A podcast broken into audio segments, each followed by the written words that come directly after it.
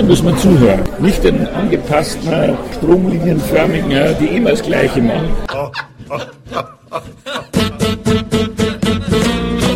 Kultur, Kultur Viertelstunde. Die Podcast-Reihe von www.kulturwoche.at.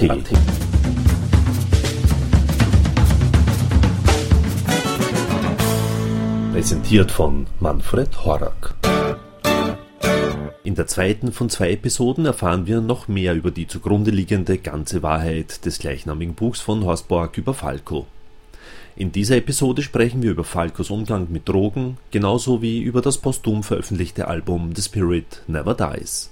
Und somit gleich mal Ton ab für Horst Borg. Also ich bin jetzt kein Drogensachverständiger, ich kenne mich oberflächlich recht gut aus.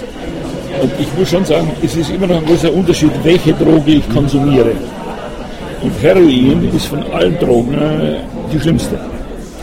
Das heißt nicht, dass die anderen nicht auch schlimm sind, ich will es gar nicht verniedlichen oder differenzieren, aber du kannst mit Alkohol und mit Kokain und Psychopharmaka kannst du noch halbwegs äh, deinen Job tun. Mit Heroin geht es nicht mehr. Und deshalb hat es den Hans Lang natürlich ganz anders getroffen, als einen Hans, der eine Zeit lang gar nichts getrunken hat. Und der vielleicht 60 Zigaretten am Tag geraucht hat und äh, intensiven Kontakt zu Jack Daniels und Johnny Walker pflegte. Aber da ist er in bester Gesellschaft vieler anderen Künstler. Er war nicht der Einzige. Aber er hat das Heroin ausgelassen. Und deshalb hat er immer also nach kurzen Phasen der, der Selbstfindung war er wieder voll da. Ich habe es, es klingt jetzt so, ich hätte es erwartet, aber ich war jetzt nicht so überrascht wie vielleicht manche andere. Und wenn man das weiß, kann man sich auch besser einstellen. Da weiß man genau, aha, da könnte jetzt mal was passieren und so. Und in dem Moment kann man ja auch nicht die Flucht ergreifen oder sagen, alles ist scheiße. Da muss ich auch mal differenzieren, was ist passiert, was können wir tun, gibt es noch Möglichkeiten, aus der Nummer rauszukommen, was machen wir als nächstes. Also so gesehen habe ich immer versucht, damit halbwegs professionell umzugehen. Was, was manchmal sehr schwierig war, weil man sich ja persönlich geärgert hat, logischerweise.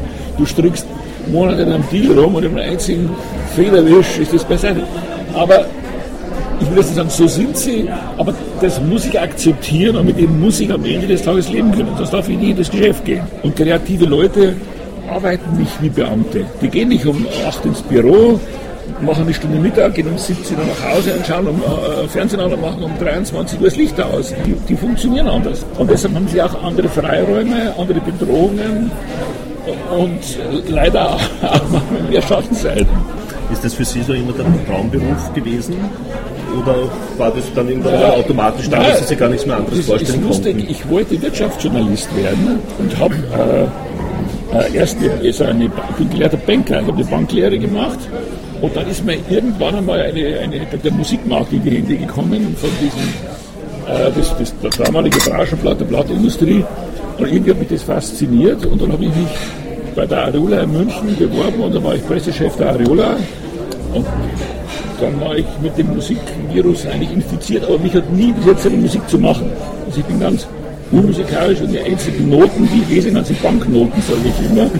Ich habe da kein Talent, ich bin unbekannt, ich das singen, ich habe vielleicht ein gutes Gefühl, dass ich sage, das könnte gehen, das könnte nicht gehen.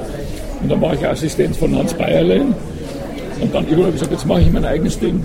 Und so kam das. Also ich bin nicht in die Schule gegangen und gesagt, ich will Manager werden. So war es nicht, aber ich glaube, die, die, die, die beste Schule ist die Straße in dem Geschäft. Du kannst, äh, ich gehe in der Pop-Akademie, die ganzen so, ich kenne das alles. Ich habe da auch äh, was den Leuten was erzählt. Die kommen alle aus einer ganz anderen Ecke. Und ist, ich, ich glaube, dass man, dass man äh, die Kultur auf der Straße nicht subventionieren kann und auch nicht lernen kann. Die musst du, die musst du irgendwo spüren. Und gerade der Manager, der muss ja manchmal wie ein Straßenköter sein. Der muss ja vorher riechen, wohin das läuft. Wenn der brav verwaltet und schaut, dass die Banküberweisungen pünktlich getätigt werden, dann ist er vielleicht ein guter Advisor. Und ich glaube, ein guter Manager ist auch mehr so wie ein Spin-Doktor, der ein bisschen vordenkt und sagt, wo gehen wir hin, was machen wir, wie lange halten wir es hier noch aus, wie lange ist es hier noch gemütlich, oder wo kriegen wir Konkurrenz, und dann muss er sich Gedanken machen. Und dann ist immer die Frage, geht der Künstler mit? Man kann ja am Reißbrett wunderbare Strukturen entwickeln oder merkt man während des Laufens, dass man es nicht hinkriegt. Dann muss ich sagen, okay, war mein Fehler. Und da kann ich nicht sagen, der Künstler trägt es nicht mit. Das ist Quatsch. Das ist die Verantwortung des Managements zu sagen, trauen wir uns das zu, schaffen wir das, und wenn wir alle der Meinung sind, wir schaffen es, dann muss man es aber auch beinhart durchknüppeln. Da gibt es kein Zurück. Und das war beim Hans immer so, ich habe vorher diskutiert, wollen wir das so tun? Zweimal diskutiert, dreimal diskutiert, diskutiert, ich bin sicher ja. Und dann hat er auch nicht mehr gezuckt, dann ging es auch.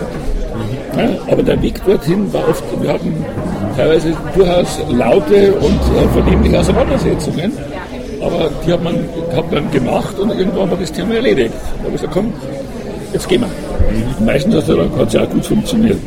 Sie haben da jetzt gerade auch ein Stichwort gegeben, Subvention. Es gibt im, im Fußball den, den, netten Spruch, Geld schießt keine Tore. Und ich glaube auch, dass Geld keinen Hit macht. Macht. Wenn ich, wenn ich einen Hit habe und dann Geld habe, dann kann ich den Hit größer machen. Dann kann ich vielleicht anstatt 100.000, 300.000 Platten verkaufen. Aber die Entstehung, das Machen ist ja zuerst mal ein kreativer Vorgang. The Song makes the music. Ich muss erst mal einen Song schreiben dann muss ich ihn entweder gut interpretieren und gut, oder gut produzieren lassen. Das, kann, das können verschiedene tun, vielleicht mache ich auch alleine. Und ich bezweifle, ob ich diesen Prozess mit Geld fördern kann.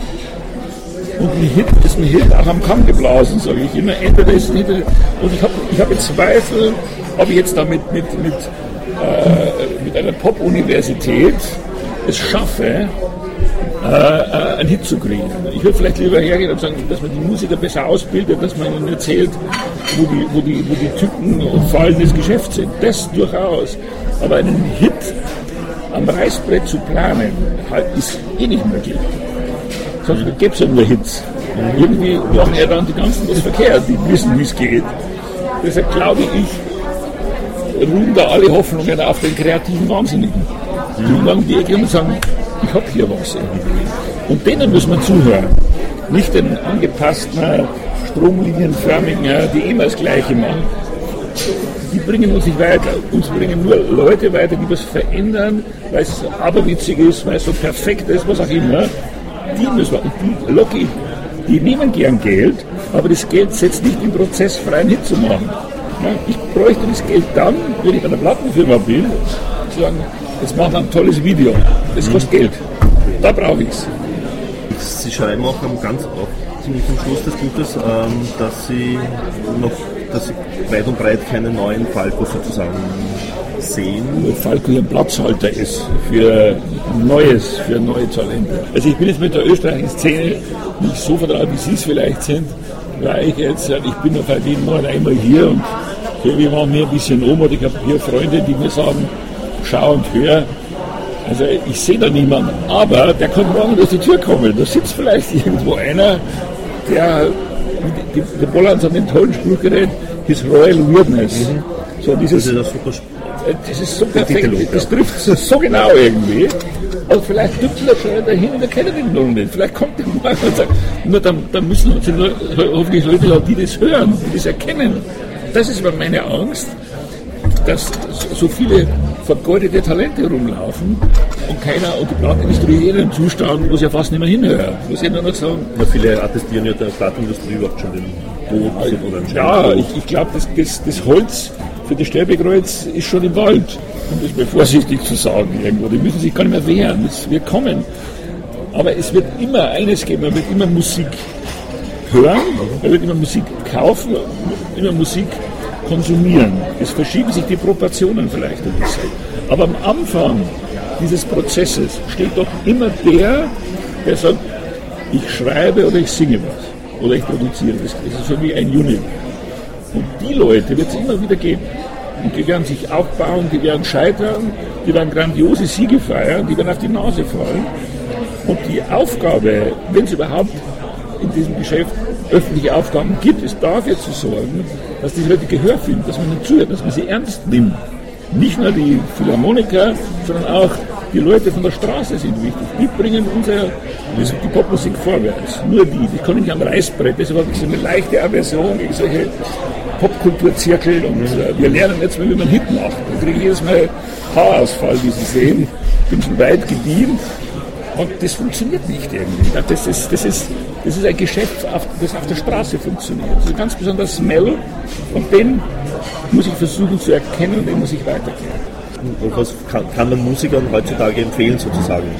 Eben bezüglich Bezugspunkt Management oder als, als Umgang mit, mit Plattenfirmen. Ich sage mal als Beispiel ist der Falco ins Studio ging und um, äh, äh, Helden von heute und den Kommissar aufzunehmen, hat er auch keinen Manager gehabt. Er hat eine Idee gehabt, die hat er durchgesetzt und er hat es dann versucht, Leuten vorzuspielen. Und ich, ich habe das Glück gehabt, dass er zu mir kam. Mhm. Dass ich ihn vorher bei Radiowahl kennengelernt äh, habe, dass wir in Kontakt waren, dass ich vielleicht auch äh, äh, so gute Ohren hatte zu hören, dass Kommissar die Außenseite ist und ich, und wollte. Und so schweißt einen schon zusammen. Und ich glaube durchaus, dass es in dem Geschäft Leute gibt, die gut hören und die auch dann die Fähigkeit hätten, so ein Produkt umzusetzen. Das ist heute nicht anders. Plattenfirmen kann ich heute in der Verwertungskette nicht mehr vorne hinsetzen.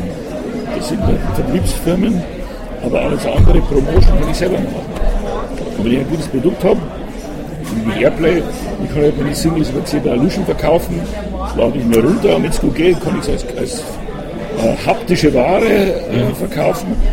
Ich glaube, ganz am Anfang steht immer noch die Qualität des, des Materials.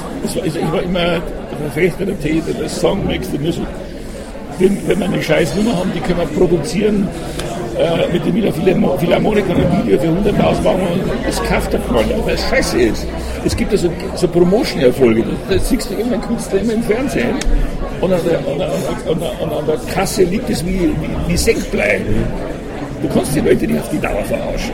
Das funktioniert nicht. Und eine gewisse Nachhaltigkeit in dem Geschäft hast du nur, wenn du hohe Produktqualität hast und auch Leute hast, die sich dann adäquat darum kümmern. Die sagen, okay, wir machen das. Dann kann es funktionieren. Aber nur dann. Was halten Sie denn so prinzipiell von Awards? Also so Awards sind prinzipiell immer gut, weil sie ja den auszeichnen, der irgendetwas erreicht hat. Da kann man sicher diskutieren, ob er den zu Recht kriegt oder zu Unrecht kriegt. Aber wer nichts macht, kriegt auch kein Award. Also kann ich immer erstmal diskutieren, ist es sinnvoll, ist es nicht sinnvoll. Es ist gut, dass es sowas gibt. Äh, es gibt auch in Deutschland genügend äh, Sachen, und die Amerikaner erst recht. Das ist ja, es ist ja im Prinzip eine, eine berechtigte Würdigung für etwas, was man getan hat. Finde ich toll. Die Frage ist halt nur, äh, äh wer das vergibt und warum es vergibt. Brauche ich eine hohe Quote im Fernsehen oder will ich meine Auflage steigern oder will ich wirklich etwas bewegen? Da fehlt mir manchmal so der Glaube, dass das so selbstlos ist irgendwo. Und das jetzt auf Österreich zurückzuprojizieren, finde ich ein bisschen kindisch, weil Österreich ist Teil der Welt. Und ich kann nicht die Schotten dicht machen und sagen, wir, sind jetzt, wir bleiben jetzt unter uns und wir sind wir. Das hat so eine Reichskulturkammer-Attitüde, muss ich ehrlich sagen. So, nur wir. Verstehe ich. Finde ich ein bisschen, eng, engstirnig. Ähm, was, was, wollen Sie denn so, so prinzipiell mit dem, mit dem Buch, mit der Buchveröffentlichung bewirken? Oder also für mich, was wünschen Sie sich? Ja, also für mich ist es kein, kein Enthüllungsbuch, wie es ja manchmal angekündigt war. Ich bin zwar Enthüllung schon zu schrecklich. Für mich ist es mein Erklärungsbuch, weil ich glaube, dass die, dass, dass die, die Musikbranche, alle reden darüber, aber ganz wenige wissen, wie sie funktioniert. Und die, diese komplexen Zusammenhänge zwischen Ursache und Wirkung mir, mir ging es eigentlich beim Schreiben darum, den Leuten klar zu machen, unter welchem Druck man teilweise ist als Künstler, wie unabwägbar aneinander gewisse Dinge sind und in welche Abhängigkeit man sich auch begibt von Produzenten, von Plattenfirmen. Und das ging es mir eigentlich. Also ich wollte mehr Verständnis und Verständnis werben äh, für, äh, für die Situation, wie er war. Nicht entschuldigen das tue ich ja nicht, dass ich sage, naja, so schlimm war es ja alles nicht, sondern mir geht es darum, dass man da vielleicht ein bisschen vorsichtiger urteilt. Und vielleicht, und vielleicht hat er auch äh, mehr Wertschätzung erreicht für das, was er gemacht hat was ihm nach, nach, seinem Tod veröffentlicht wurde, die posthumen Sachen, ja. wie auch jetzt, äh, Genie Teil 3, ähm, das ist jetzt Spirit Never Dies. Spirit Never Dies, Genie Final. Ähm,